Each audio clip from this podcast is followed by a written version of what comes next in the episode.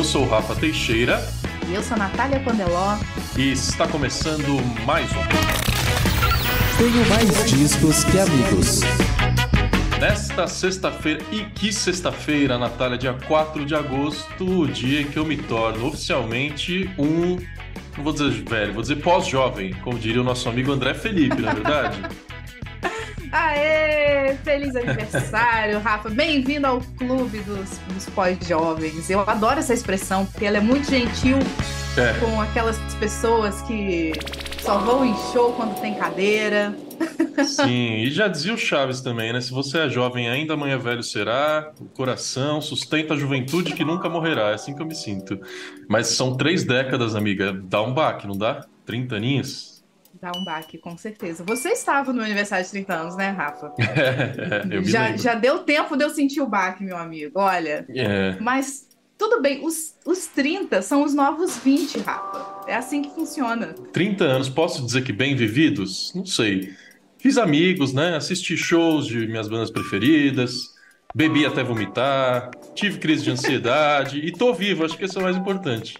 Ah, com certeza. Tem uns carimbos aí no passaporte, né? Ah, é mesmo. Ah, é então tem história para contar. Que isso. Sou, sou um homem celebrar. privilegiado, amo muito e sou muito amado, então tá tudo Olha bem, só. tô feliz e espero os parabéns da nossa audiência, que é o melhor presente, né? A sua audiência e o seu apoio, né? Manda Pix, dá para fazer apoio por Pix.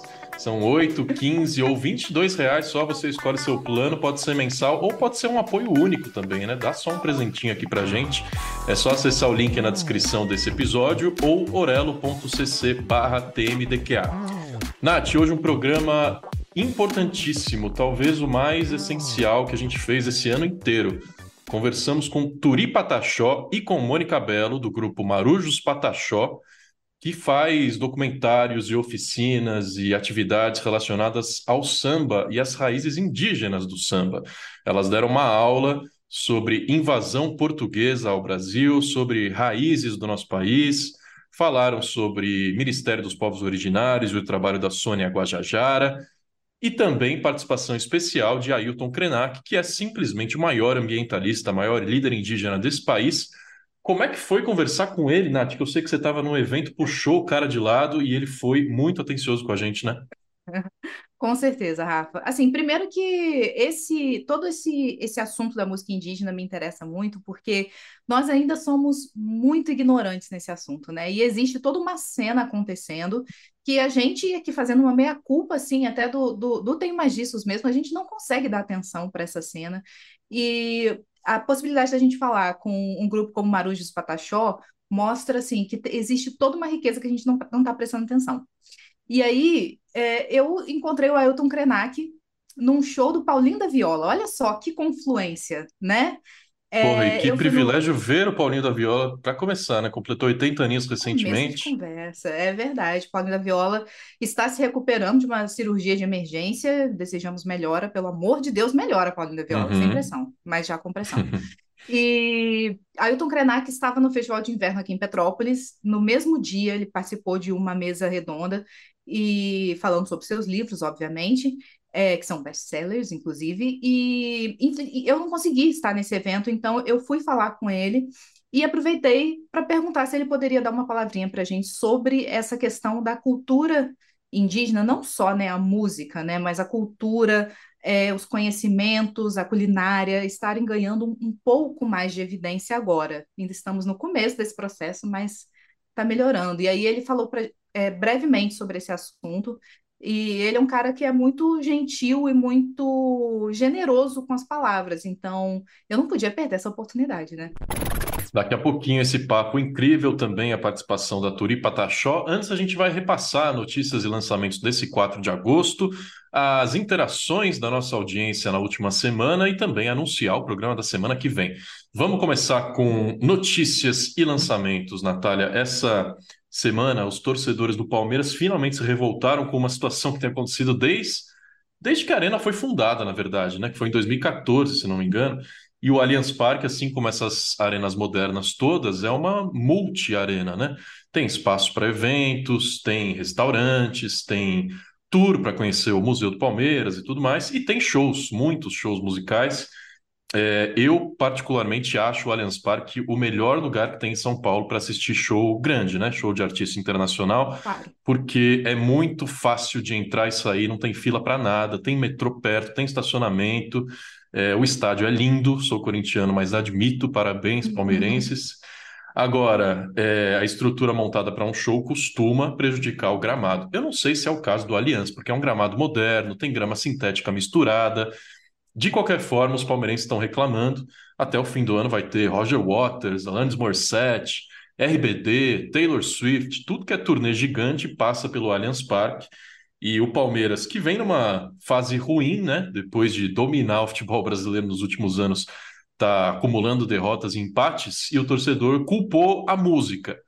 Vale lembrar que isso aconteceu aí na terra em que você nasceu, né, Nath? Quando o Ronaldo Uhum. brigou com o Mineirão Exato. porque não estava dando espaço para o Cruzeiro. Eu acho que não tem que dar espaço pro Cruzeiro mesmo, não, mas tudo bem.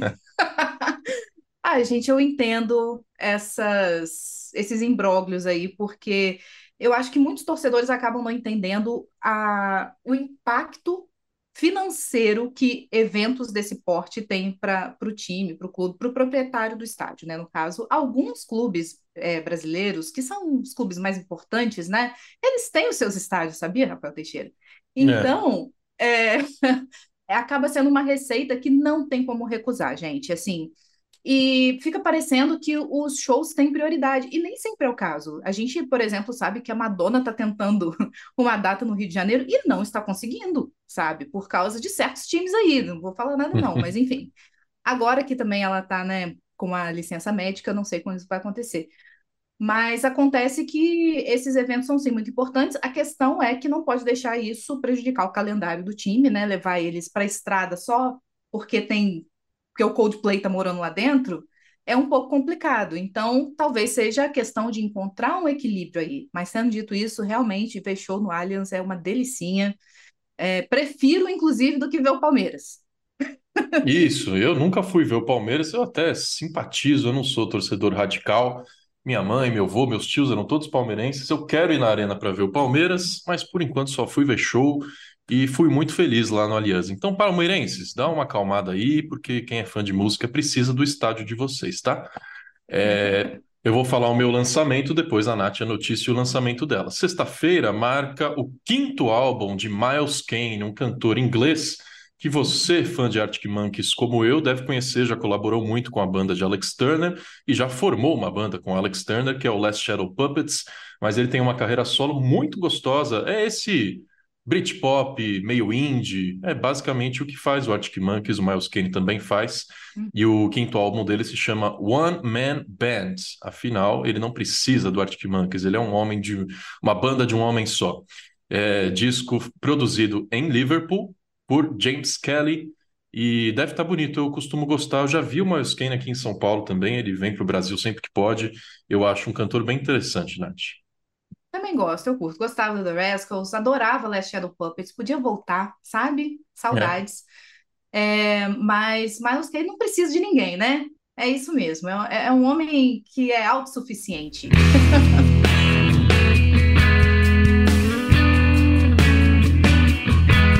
Bom, Rafa, falando em lançamentos, eu acho que hoje quem vai dominar mesmo o assunto é- são três letrinhas. Hum. Isa. Grande. Isa está lançando seu novo disco. É uma das maiores cantoras do Brasil atualmente. É uma artista que mostra o amadurecimento a cada novo trabalho e, e cresce sempre, né? Apesar dela já ser uma mulher gigantesca, né? Que mulher! E ela está lançando esse, esse disco. Exatamente, ela está lançando. Eu não sei se estou falando certo, tá? É, é Afrodite, mas é com um H no lugar, assim, para fazer hit, entendeu? Afrodite ou Afro... É, Afrodite? eu leria. Afrodite. Afrodite. É Afrodite, isso Por aí, aí, é. saúde. Mas é um trabalho que, assim, está mostrando um renascimento da Isa, é, depois desse momento de divórcio dela, então imagina-se que isso vai configurar muito, assim, nas letras das músicas. E é isso, né? A Isa faz, a gente dá play, é assim que funciona, e certamente eu estarei lá batendo meu cartão no novo disco da Isa. Agora, falando em Outra grande cantoras... diva tá com problemas aí, né, Nath? Exatamente. Que eu acho que tem uma conexão aí, né? Cantoras que a gente Tem. admira muito pela música e pela personalidade, né?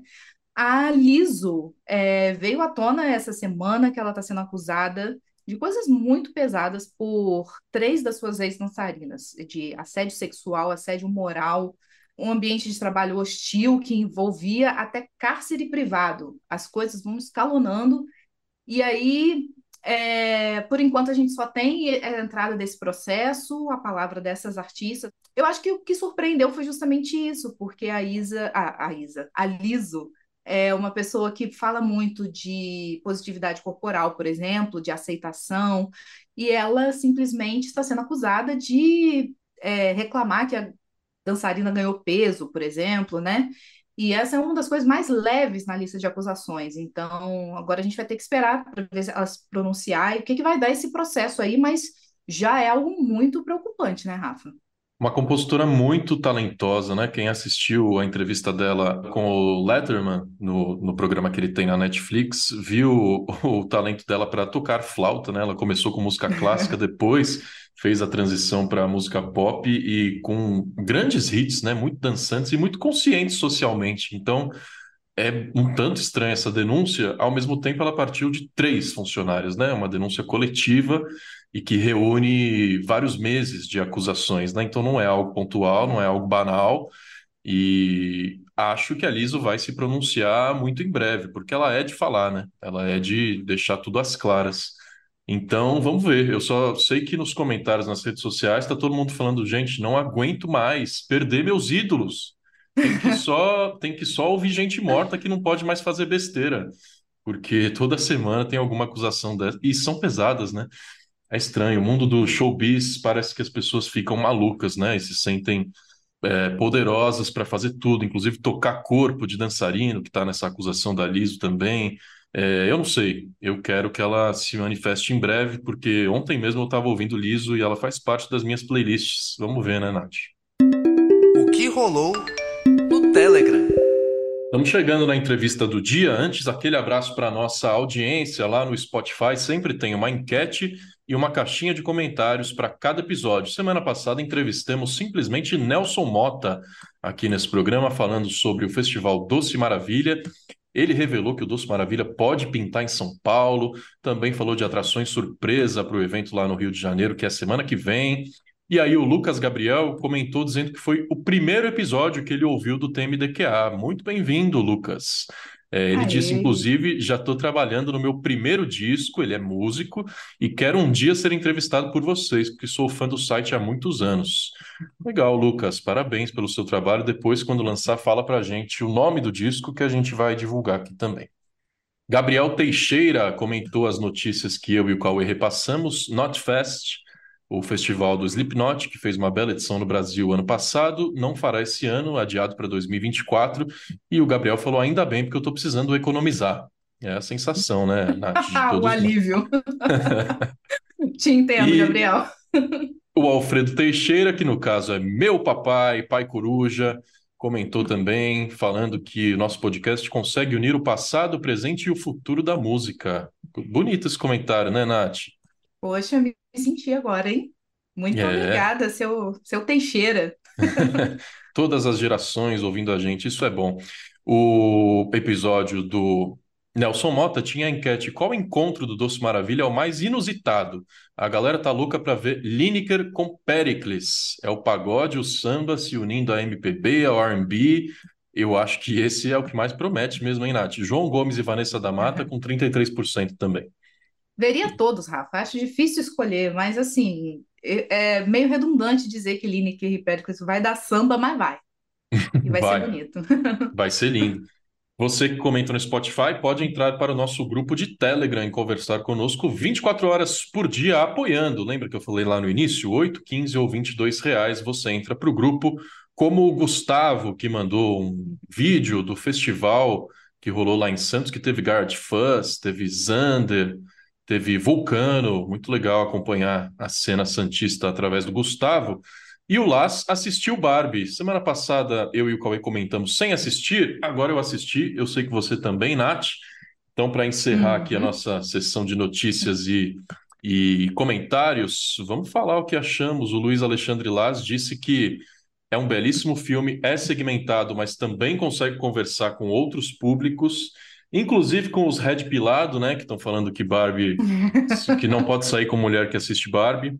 É, a Margot Robbie tá ótima, tá cotada para uma indicação ao Oscar do ano que vem, que sai daqui quatro meses já a lista de indicados, então tá na hora da, uhum. das principais favoritas despontarem. Margot Robbie é uma delas. E uma crítica que o Las faz, eu concordo, que é é, o filme é uma grande campanha para vender mais bonecas. Porque é, o filme é da Mattel. Basicamente, a empresa deu um monte de dinheiro para Greta Gerwig fazer um filme bacana. E ela fez. O filme é muito legal, é uma comédia muito divertida, tem vários, é, várias pitadas políticas e sociais importantíssimas. Mas eu fiquei um pouco incomodado com a, com a presença constante da marca ali. Inclusive, a, a fundadora, né, a mulher que criou a Barbie presente ali no final, dando uma mensagem. É, não sei, o que, que você achou disso, Nath? Então, inclusive a filha, a Bárbara, né, que, uhum. que foi, que inspirou a boneca, ela, de verdade, ela aparece no filme, né, aquela senhorinha que aparece no ponto de ônibus conversando com a Barbie, é ela, a Barbie real. Cara, eu entendo esse, esse sentimento, mas ao mesmo tempo, quantos filmes do Lego existem aí, sabe? Tipo, não incomoda. Eu comprei o ingresso sabendo que eu estava comprando um produto, um, dando um aporte para a Mattel, mesmo nunca tendo comprado uma Barbie. Mas eu acho que a empresa soube, soube é, ser alvo de piada, inclusive, da própria uhum. Greta Gerwig, e existe uma história ali, né? Eu acho que o que está incomodando as pessoas, na verdade, não é a venda das bonecas, né? Eu acho que o que está incomodando é que a cada cinco frases ela dá um tapa no patriarcado. E aí, né, as pessoas estão com um sentimento assim de, poxa, mas nem todos os homens, etc. E aí, isso não me incomodou nem um pouco, inclusive, achei ótimo. Então, não tenho nenhum problema com a Barbie. Acho justa se a, se a Margot Robbie levar uma indicação. É, achei o filme super divertido. Então, adorei ver cinema cheio, mulheres de todas as idades, todo mundo usando rosa. É isso, gente. Vamos ser felizes, sabe? É, duas coisas importantes que você citou é, não é porque é um filme patrocinado pela Mattel que a Mattel é poupada, né? Ela é muito criticada e a Greta Gerwig é, incluiu isso no roteiro. E é muito legal como as críticas ao patriarcado são sutis, né? Algumas são na cara, mas muitas são sutis ao longo do filme inteiro. A gente não vai dar spoiler aqui, mas eu lembro sempre do, da cena em que a Barbie chega no mundo real pela primeira vez e ela fica, nossa, eu tô me sentindo ansiosa, incomodada, tem alguma coisa estranha. E o Ken tá, puta, eu tô ótimo, tô super feliz, não sei porquê, uhum. mas o mundo real é bom para mim, não sei porquê. Isso é muito, muito divertido, cara. Exatamente. E assim, eu acho que a cada idade diferente você vai pegando algumas nuances, sabe? Então, mulheres mais jovens vão, vão aproveitar, mulheres mais velhas também. E é isso, para mim, tipo assim, quatro de cinco estrelas, vai. Não é um filme perfeito, mas é um filme perfeitamente divertido. Anota na agenda. Dia 11 de agosto, Natália, semana que vem, sexta-feira, voltam as entrevistas internacionais, porque você conversou com John Batiste, um dos compositores e cantores mais em alta nos Estados Unidos. Já colaborou com muita gente grande, já ganhou Grammy, já ganhou Oscar e está lançando disco novo, Nath. Exatamente, Rafa. Eu já ouvi, inclusive, tá incrível. Vai se chamar é, World Music Radio e é um projeto completamente ambicioso, assim, do John Batiste, em que ele se propõe a, a misturar com estilos, línguas diferentes, justamente por causa desse título, né? World Music Radio. Então, ele que é um cara que vem do jazz, sabe? Da música de concerto, assim. Então, ele está se permitindo explorar muito mais. E tá um disco completamente divertido. E ele é um cara, assim, good vibes, sabe? Uhum. Então é muito bom trocar ideia com ele. Já é a segunda vez que eu faço isso. É, depois de ter visto ele no palco aqui do C6 Fest, então ele está numa fase muito boa e a gente conversou bastante sobre tudo, todas essas coisas aí que estão acontecendo. É um disco muito promissor aí para a carreira do John Batiste. Quem não conhece, corre para ouvir o que ele já lançou, vocês não vão se arrepender. E na semana que vem, ouça aqui o nosso entrevista com João Batista. Agora, Turi Pataxó, Mônica Belo e Ailton Krenak falando sobre a cena musical e cultural indígena no Brasil em 2023. Você comenta o que achou desse programa lá no Spotify, lá no Instagram, arroba TMDQA, ou assinando e entrando para o nosso Telegram em orelo.cc barra TMDQA. Olá pessoal, atenção gravando.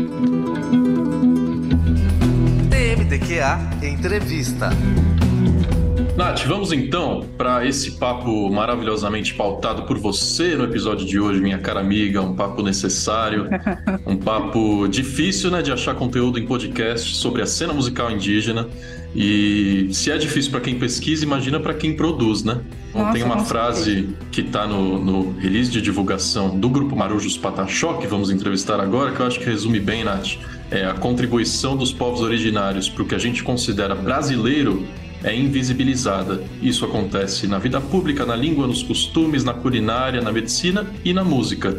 Ou seja, Nath, quando um estrangeiro, por exemplo, vem aqui e pergunta o que é música brasileira, a gente não fala de música indígena. Como é a política brasileira? Me fala um hábito dos brasileiros. A nossa resposta não passa por isso, né? E tá na hora de começar a passar, Nath. Nossa, com certeza, Rafa. A gente está aqui assumindo uma responsa nesse podcast que é a gente mergulhar nesse caldeirão sonoro riquíssimo que é a música indígena brasileira, que está aí sendo feita, produzida com resistência, com força, com potência e às margens dessa indústria musical que a gente cobre aqui toda semana, né, Rafa? Então, eu tô aqui, não sei você, eu tô aqui pela aula, eu vim aqui para aprender hoje, então a gente está muito feliz em receber nossas convidadas. Marujos Pataxó, já falei o nome do grupo, vamos ver quem está representando eles aqui. A Mônica Belo, integrante desse projeto maravilhoso, e a diretora de produção do Marujos Pataxó, a Turi Pataxó. Bem-vindas, prazer ter vocês aqui. Prazer todo nosso, prazer todo nosso. É, primeiro, é uma honra estar participando de um espaço tão especial, né, que visa aí dar visibilidade, né, para a música e para as riquezas culturais presentes aí no nosso país. Falando sobre a questão que você trouxe, né, sobre a musicalidade indígena, a gente tem um, num país né, mais de 300 povos indígenas e cada povo tem uma tradição diferente. Não só a língua é diferente, a, os costumes são diferentes e a música é diferente. Então, enquanto um povo trabalha mais com a flauta, o outro povo trabalha mais com maracá, tem povo que já usa rabeca, que foi um instrumento trazido pelos jesuítas. Né? Então, a gente tem uma diversidade musical muito grande, que não se pode ser resumida à música indígena. Que quando a gente fala música indígena, muitas pessoas já imaginam os índios tocando flauta, tocando maracá, né? Uhum. Mas cada povo tem um ritmo diferente, tem uma forma de falar, de cantar diferente. E isso é uma riqueza muito grande que precisa não só ter visibilidade, mas ter reconhecimento, porque boa parte dessas músicas, desses ritmos musicais, influenciaram alguns ritmos que as pessoas têm como popular brasileiro, que é o caso até do, do samba, que é uma questão que a gente também está trazendo, tentando visibilizar né? Exatamente, Mônica. Eu queria aproveitar que você tocou nesse assunto do samba para puxar já o projeto de vocês, né? Porque vocês têm um trabalho lindo, muito rico, que esse ano está ganhando um destaque especial, porque vocês estão recebendo o apoio do Natura Musical e vocês vão lançar um álbum e também um documentário, né, para apresentar um pouquinho da história do grupo e colocar em pauta justamente essa questão da visibilização, né? Então, eu queria que você contasse um pouquinho para gente dessa parte de dar vida né, a essa cultura que recebe tão pouca exposição na mídia, né? E como que tem sido para vocês esse processo? É, então, Turi vai falar um pouquinho aqui sobre o samba indígena, sobre a importância do samba aqui na aldeia Mãe Barra Velha. Em seguida, eu posso contar um pouquinho aí do projeto. Antes de falar do samba, vamos começar lá na invasão dos portugueses. Porque o samba, ele não começou, né? há 50 ou há 30 anos atrás. O samba, ele, é, ele vem da minha ancestralidade. Quando eu me conheci por gente, eu tenho 54, meu povo já cantava samba, já tocava samba. Eu já sambava. Então, o ritmo, né? Ele não começa agora, ele já vem de muitos anos. E quando a gente fala na questão indígena, qualquer assunto que venha a debater ou originar é, uma, uma pergunta, uma desconfiança, para o indígena se torna mais difícil, porque a todo momento nós somos invisíveis. E isso é um, é um processo né, governamental de tornarmos invisíveis. Não é, dire... não é diferente com o linguajado, né? não é diferente com, com, com a musicalidade, inclusive até nas nossas roupas, né? Porque quando a gente tá, a gente não está caracterizado, aí o povo falar, ah, você não é índia porque você não está pintada, não tá você não é índia porque você não está pelado, você não é índia porque você não fala, ou você não é índia porque você fala português fluentemente, ou você não é indígena porque você é um atuante político, como se nós indígenas não tivéssemos direito de ser político, como nós não tivéssemos direito de usar nossos trajes, de usar nosso veste, sim ou não. É, dizer para vocês que o indígena, ele pode estar tá vestido ou não, ele não vai deixar de ser indígena. Mesmo que ele não fala sua, sua língua, ou faça seus cantos, seus rezos, ele não vai deixar de ser indígena. Então, muitas vezes, a sociedade né, europeia, ela nos põe de lado como se nós não tivéssemos nessa terra, nesse, nesse Brasil. É, tanto é que tem uma fala, ah, vou puxar lá atrás, porque eu sou delegada no Rio de Janeiro, sou delegada em Caxias, delegada em Niterói, Economia Solidária, Serviço Social, e muitas vezes a gente via falar assim, o Brasil é negro. Eu sempre ouvi nas falas, o Brasil é negro. Eu olhava assim, não, o Brasil não é negro. o Brasil não é negro, o Brasil não é pardo.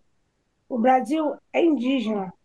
Então, assim, isso são falas que eu vejo de deixar o indígena, ou a forma de desencorajar o indígena a lutar pelos seus direitos.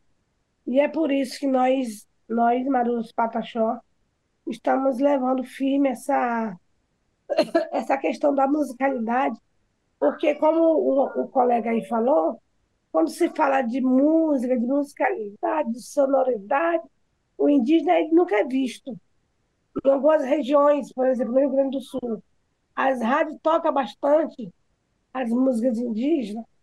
Em São Paulo também já é bastante tocado os rap. Aí falar ah, se o indígena, se o indígena toca rap, ele não é, ele não é indígena. Se o indígena cantar melodia, não é indígena. O que é ser indígena? E eu sempre era questionada. Quando eu estava pintada, Está atrasada. Está atrasada, né? Oh, você ainda está usando isso, é? Índio ainda, o, índio ainda se pinta, o índio ainda se traja dessa forma. Eu falo, ah, não, eu não estou atrasada, você é que está atrasada. Porque eu posso me pintar ou não, eu não vou deixar de ser eu. Aí eu respondia que nós indígenas, nós já somamos tanto com a sociedade não indígena, e eles não se dão conta com isso. Então, agora nós vamos levar a questão da musicalidade, né, bem a sério, para ver se o Brasil enxergue o índio com respeito, né, que nós merecemos, com admiração, e não com pena, não com dó. Porque muitos veem o índio, ah, o índio é incapaz. Eu digo isso porque gente estudada. Já disse uma vez para mim um cara doutorado falou que o indígena não, não, não conseguia amar que o indígena não tinha capacidade de amar. Eu fiquei parada olhando para ele, né? Falei, como? O amor é uma coisa que é despertado. Alguém tem que despertar você para você aprender a amar. Eu não te amo de cara. Então, assim, são coisas que as pessoas é, põem em relação ao indígena isso me deixa chocado, entendeu? É, essa questão mesmo do, do amor, né? Como se o índio não fosse capaz de ter um sentimento é, me remete muito aos tempos que não era pecado matar índio, porque falava que índio era que nem bicho.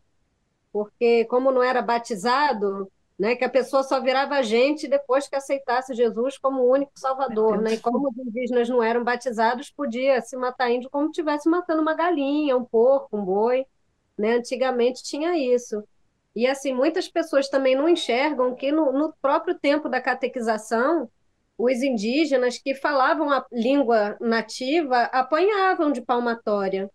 Né? Eu já conheci muitos indígenas que chegaram a viver essa realidade e outros que contam dos pais, da mãe, eram proibidos. Aqui mesmo era proibido falar na língua Durante pataxó. muitos anos nós paramos de falar nossa, nossa própria língua, porque era Uhum. considerada língua demoníaca. Quando eu me, eu me, me, me conheci, né, é, aprendendo, a- sendo alfabetizada, é, poucos, poucos mais velhos falavam a, a língua materna do povo pataxó. É porque aqui na, nesse mesmo território que eu estou gravando esse vídeo teve um massacre, é chamado Massacre de 51, foi um dos massacres mais tristes no meio do povo pataxó. Se você procurar pesquisar, assim, não é, ninguém sabe desse, desses fatos.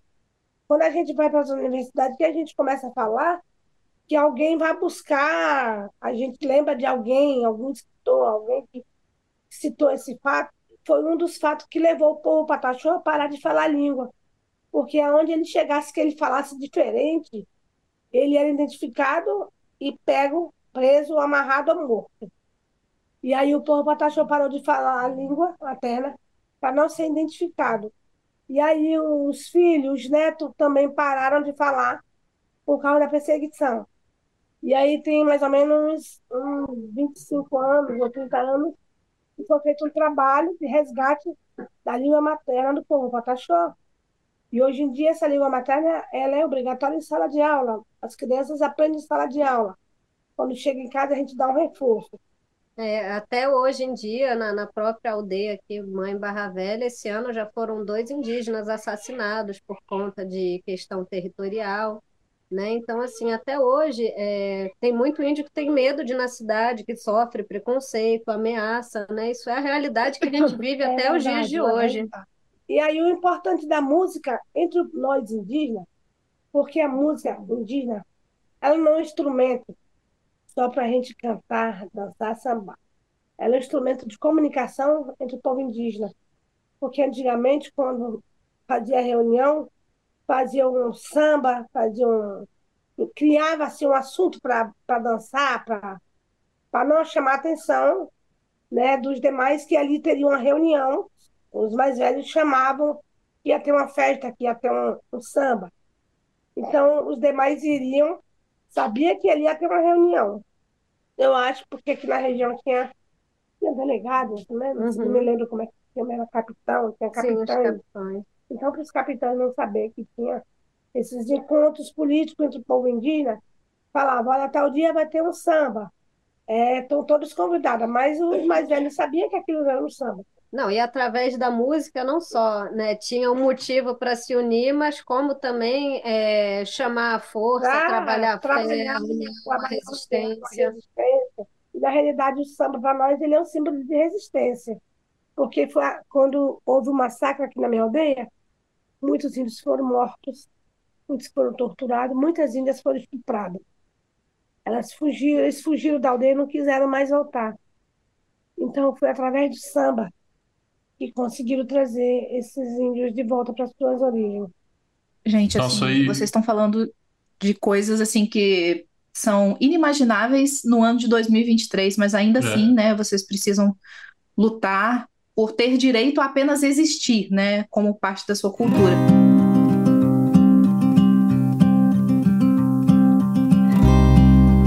A, a percepção que a gente tem é que os artistas é, de origem indígena estão tendo uma vitrine maior nos últimos anos, isso à base de muita luta, né? de muito trabalho É, é, de todos esses artistas. Eu queria saber se você compartilha dessa visão, se você acha que isso tem melhorado e o que, que a gente pode fazer para evoluir ainda mais, se esse é o caso. então é muito interessante, né? No começo da década de 90, Milton Nascimento fez um álbum inteiro com o título de Chai, que tinha músicos indígenas junto com ele. E teve uma turnê internacional, Canadá, Estados Unidos, Europa e tal. O disco ganhou o Grammy de World Music. Só que depois sumiu. E a gente ficou 20 anos no mais cósmico deserto, sem ouvir os cantos Guarani, Krenak, Chavante, Caiapó, Yanomami, Wayampi. Quando a gente observa de novo nos últimos oito anos uma espécie de revival dessa curiosidade sobre a diversidade musical indígena e ela aparece já agora assim, tipo é, músicos, bandas e os próprios indígenas de dentro da sua própria cosmovisão, trazendo cantos como os cantos dos Tchaná, os, os nossos parentes Runiquim, Caxinauá, que dispararam agora de dentro do território deles é, verdadeiros é, flechas Cada pessoa é um tchaná. O tchaná é um pássaro que canta o canto de qualquer outro pássaro. O tchaná consegue cantar todos os cantos da floresta. Uhum. E os Runiquim, eles treinam os, os filhotinhos deles uhum. como tchaná e depois soltam eles no mundo cantando. E eles cantam as cantigas da ayahuasca. Uhum. E eles levam a ayahuasca junto com eles. Então eles estão criando uma onda que pega Londres, Nova York, Paris, Tóquio, Tel Aviv, onde eles conseguem fazer 500 pessoas, mil pessoas, duas mil pessoas ficarem cantando e dançando os cantos do Runi, que é os cantos da ayahuasca. Os nossos parentes Guarani, eu consegui botar um coro e uma orquestra Guarani no palco do Teatro Municipal de São Paulo para fazer uma releitura de O Guarani, a ópera. E eles cantaram e tocaram os seus instrumentos no palco do Teatro Municipal. Não é brincadeira não. Então significa que a música, a música no sentido amplo, indígena, a musicalidade, a sonoridade, como diz o, o maestro Lívio, Lívio Tratberg. O Lívio Tratberg, ele é um especialista nos instrumentos antigos, tipo a rabeca dos Guarani, a afinação do violão Guarani, que é diferente dos outros, o uso da percussão com aquelas, aquelas baquetas, aquelas coisas, e a sonoridade da música Guarani para ele, para o maestro, é de uma beleza, de uma eloquência que diante daquela coisa do canto lírico, da ópera, que essa musicalidade é muito mais, digamos, sutil. Porque ninguém vai ficar lá gritando. Ah", aquela coisa da ópera, né? Dos cantores de ópera. Uhum. Os Guarani entraram com aquela vinheta musical deles assim, com a rabeca e aqueles instrumentos do maracá e tudo. Era.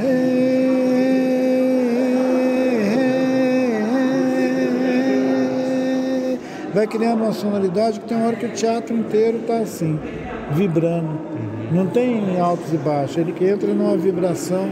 A música indígena é muito mais do que isso, é isso também.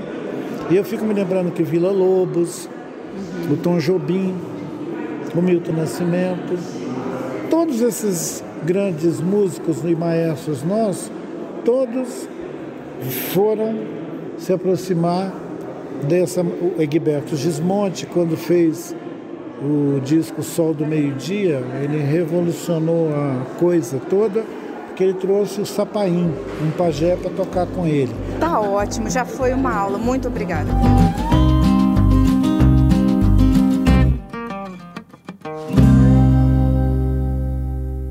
E aí, eu acho que você ia falar justamente, Rafa, dessa questão do samba, né? Porque estava muito interessante. A gente estava conversando com, a, com, com elas antes da gente começar a gravação, estava tendo aqui uma verdadeira aula sobre as origens do samba, né? É, a gente quer essa história contada aqui de novo, Mônica, porque a gente está falando do principal movimento cultural do Brasil, que é, quem estuda um pouquinho o samba faz uma associação com a África primeiro, né?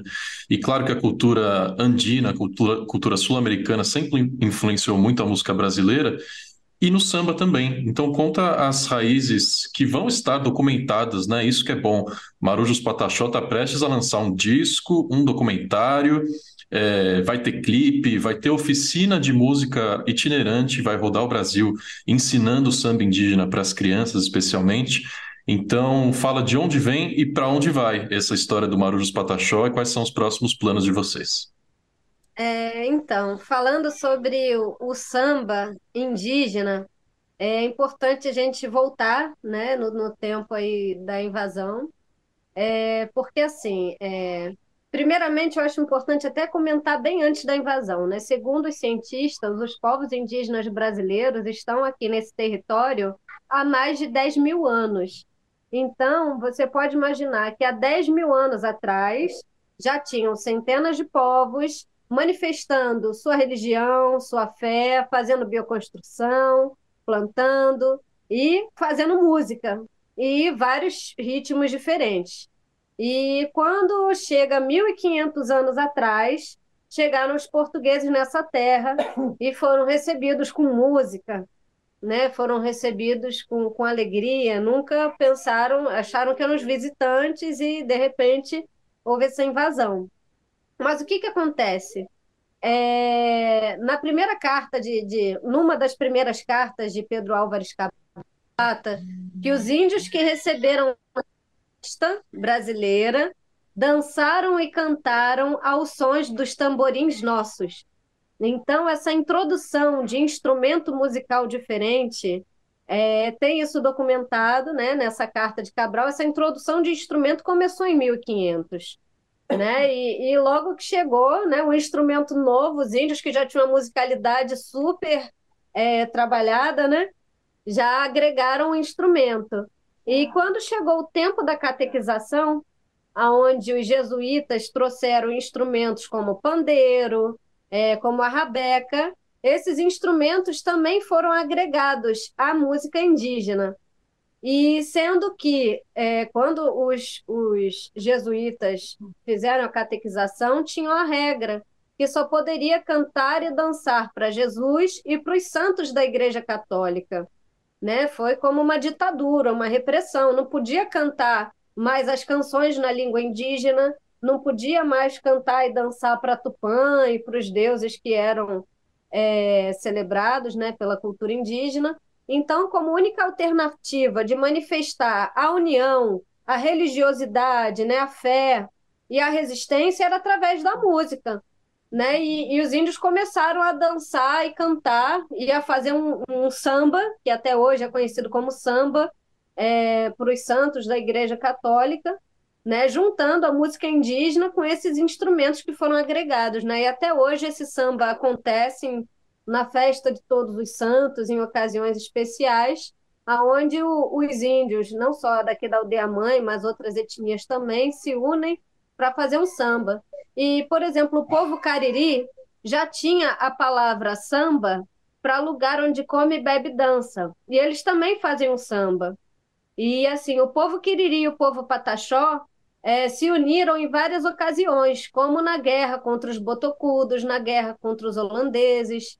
E então, assim, essa troca cultural foi muito grande, não só entre povos indígenas, não só entre os índios e os portugueses, mas entre os índios e os negros, porque é, era super comum os índios se refugiarem em quilombos e os negros se refugiarem em aldeias. Aqui mesmo tem a história de vários negros que, que se refugiaram em aldeias e foram aceitos, e também casaram. faziam, é, se casaram e faziam suas batucadas junto com, com os indígenas, né? Então, o samba nasce dessa troca cultural.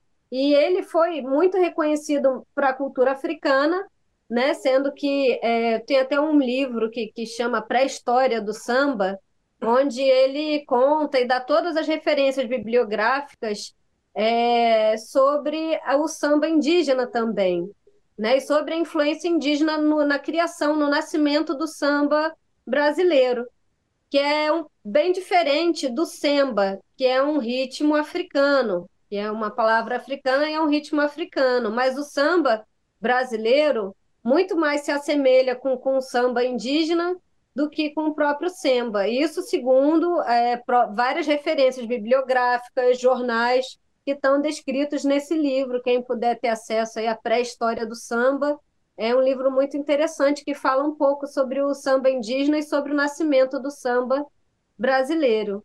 Como você comentou, a história do festival itinerante, que é um festival onde a gente quer levar para outros lugares um pouquinho da medicina natural indígena, da gente dar palestras, fazer umas trocas, levar as plantas para que as pessoas tenham acesso à medicina natural tradicional, tem a culinária ancestral indígena, porque quase todo mundo conhece é, a pamonha, o mingau, o beiju, a tapioca, e tudo isso são é, alimentos da culinária indígena, né, da culinária indígena, e as pessoas não dão o, o reconhecimento, não só na culinária, na medicina, na música e na sua própria ancestralidade, porque acho que todo brasileiro tem um pouquinho de índio no sangue, está pisando numa terra que há mais de 10 mil anos já tinha índio aqui, né? E nesses 523 anos, é, muito estrago foi feito nessa terra, no sentido de desmatamento, de poluição dos rios, da terra.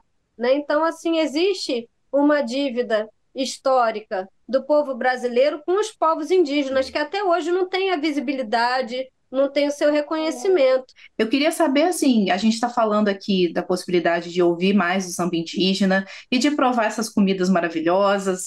Sabemos que a Turi também é chefe, já deixou a gente com água na boca. Eu queria saber se existe, assim, um cronograma, uma data para vocês começarem a levar isso aí para o Brasil. É, existe sim, né? A gente já iniciou a gravação do nosso álbum musical, que está em fase de edição, de masterização. E daqui a um mês, esse, essas músicas já vão estar disponíveis em todas as plataformas, no Spotify e nas outras plataformas digitais. A gente está gravando um documentário que vai contar a história da aldeia Mãe Barra Velha através da música. E como a música sempre foi um instrumento de luta, de união e resistência ao longo de todos esses anos. Poxa, que demais. E no Instagram é marujospataxó, para você conhecer e saber as novidades quando tiver o lançamento divulgado. Siga lá para saber. Eu queria fazer uma última pergunta para vocês, para a gente encerrar esse papo, é, para entender se a gente pode ser otimista com relação a esse assunto no Brasil hoje, porque a gente teve algumas novidades em 2023. Primeiro, a gente tem um Ministério dos Povos Indígenas, com a Sônia Guajajara. A gente teve a divulgação do censo 2022, que não tinha há 12 anos no Brasil, e teve um crescimento no número impressionante. No censo de 2010, o IBGE contou cerca de 900 mil indígenas no Brasil. E no censo de 2022, esse número subiu para 1 milhão 652 mil indígenas. É, não é possível que a população tenha dobrado em 10 anos. Se tem alguma coisa acontecendo com o povo indígena, é sendo dizimado e não crescendo, né? É, então, isso talvez reflita um trabalho melhor do IBGE e do governo federal em entrar nessas áreas e conversar com esse povo e medir direito é, o tamanho dessa população. É, é, isso mesmo? O Ministério aponta caminhos mais interessantes daqui para frente ou ainda tem é, um ritmo mais acelerado para a gente fazer esse trabalho? Em relação ao censo do IBGE, isso tem participação dos próprios indígenas, né? É, fizemos muitos encontros para discutir essas questões, porque as perguntas que estavam vindo, elas estavam vindo é, pergunta fechada. Tinha uma pergunta, tinham perguntas duvidosas. Você é indígena? É ou não é? Qual povo você pertence? É, por exemplo, isso é um, uma pergunta que é feita para todo indígena em contexto urbano. Muitos desses indígenas em contexto urbano eles foram tirados das suas seus povos pequenos, crianças. Porque antigamente era lindo ter um indígena pequeno em casa, que era um, um bichinho de estimação. Ele tirava essa criança da aldeia, levava ela para a cidade grande, dava outro nome, aquela criança criava, crescia sem referência. Ela sabia que ela era indígena, mas ela não sabia que povo pertencia. Então, quando a gente começou a fazer um trabalho, principalmente no Rio de Janeiro, de orientação a próprios indígenas em contexto urbano sem referência, nós começamos a trabalhar com o próprio IBGE. É, a pergunta não pode ter ser, sido feita assim, porque, tipo, você é indígena? Eu sou indígena em contexto urbano, eu não sei de onde eu saí. É um exemplo. Eu sou indígena em contexto, mas não sei de onde sair. Eu sei que eu sou indígena. Eu não posso responder. Ah, então o próprio, o próprio representante do IBGE, se eu respondo, eu sou indígena, mas eu não sei a que povo eu pertenço, eu não sei qual a língua falada, então já era descartado. Ali você tá, você é taxado como não indígena. Porque você perdeu a referência de, de língua, refer, perdeu a, a referência né, da sua origem, da sua tribo. Então, depois de alguns anos, o um grupo de indígenas em contexto urbano no Rio de Janeiro, professores de história, é, próprio antropólogo indígena, uma população indígena, se organizou para ajudar o IBGE a formular essas perguntas. Foi aonde cresceu a população indígena. Porque a pergunta era feita: você é indígena? Sou. É, você, você sabe a que povo eu pertenço? Não. Perguntava: alguém lá sabe de que região do Brasil você veio? Aí a pessoa mais ou menos sabia. Então vamos, então vamos jogar esse material para a FUNAI, de lá para a FUNAI, de lá responder, pesquisar se tem alguma família assim, assim, que foi uma criança tirada ainda pequeno para o Rio ou para São Paulo, qual foi o missionário que levou ou qual foi o funcionário da FUNAI que ficou com a tutela dessa criança. Então, através desse estudo, a pessoa descobria sua origem. Uhum. Então, foi assim que o, o censo é, cresceu. Aí, através disso, veio um antropólogo junto com a FUNAI para atestar né, que aquela pessoa é indígena. O trabalho foi feito dessa forma. Ele queria saber também se, se existe uma esperança de que melhore a visibilidade, né, a cultura com o Ministério, com a Sônia no, no Ministério dos Povos Indígenas. É, eu gostaria que ela não tivesse no Ministério, porque ela fora do Ministério ela poderia abrigar muito mais. Porque quando uhum. gente, porque eu já, já fui politiqueira, então sei como é que funciona. Porque quando você tá, você se abraça com a política ali, você fica naquele grupo, ah, você não tem muita voz. Quando você está de fora, a sua voz, o eco é maior.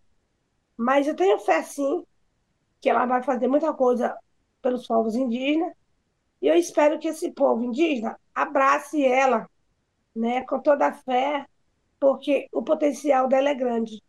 E a gente tem que abraçar esse potencial dela e fazer desse potencial dela uma arma para nós usarmos. Com certeza, gente. Olha, acho que a gente tocou assim em várias questões que são muito urgentes. É, que o Brasil ainda tem uma dívida histórica gigantesca e que a gente está só, talvez, agora começando a pagar em prestações muito leves e que a gente ainda tem muito trabalho a ser feito, mas com certeza a gente vê projetos como o de vocês, é, enche a gente de esperança para um, um, Brasil que finalmente faça as pazes com a sua história, com as suas raízes e que seja um país com memória, né? Então, queria agradecer muito a participação de vocês, a gente aprendeu muito e muito obrigada. A gente espera é, que vocês possam retornar depois com mais e mais projetos musicais e culturais para a gente levar para esse Brasil afora. ok, obrigado. É, agradeço imensamente a oportunidade de estar falando questão. E vocês estão convidados, né? A nossa festividade aqui na aldeia começa de dezembro a fevereiro. Escolha uma Olha. data.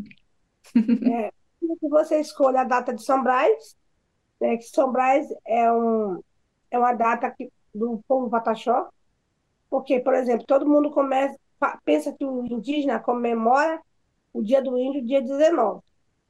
O dia, o dia do povo Pataxó é dia 3 de fevereiro, que é, que é o nosso dia Pataxó, não é dia 19 de abril.